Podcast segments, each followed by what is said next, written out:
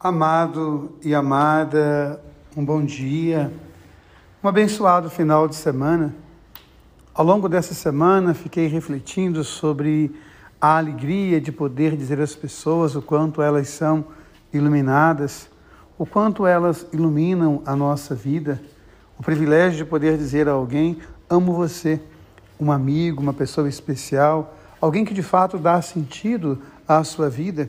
E hoje, quando nós olhamos a palavra de Deus em consonância com a leitura de ontem, onde eu falava de curar o olhar, nós temos essa palavra tão bonita de Jesus: tirar coisas boas do tesouro do nosso coração. Então, nós precisamos de fato curar o nosso olhar para poder perceber toda a beleza e toda a graça que habita em nós. De fato, nós somos frágeis, de fato, nós somos vasos quebradiços, mas em nós habita a graça infinita do amor de Deus.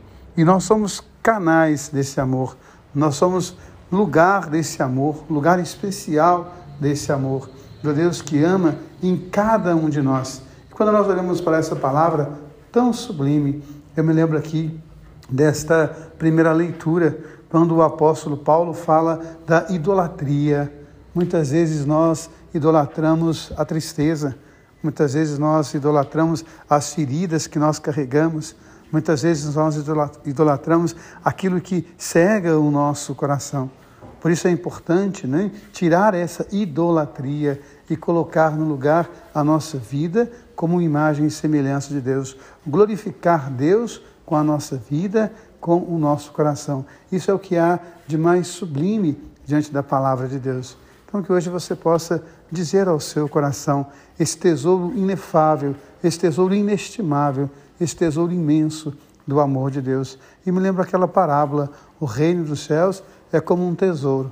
Para a gente encontrar esse tesouro é preciso cavar a terra, é preciso mexer com as nossas estruturas, é preciso ter essa coragem, de fato, de deixar o amor se fazer presente em nós.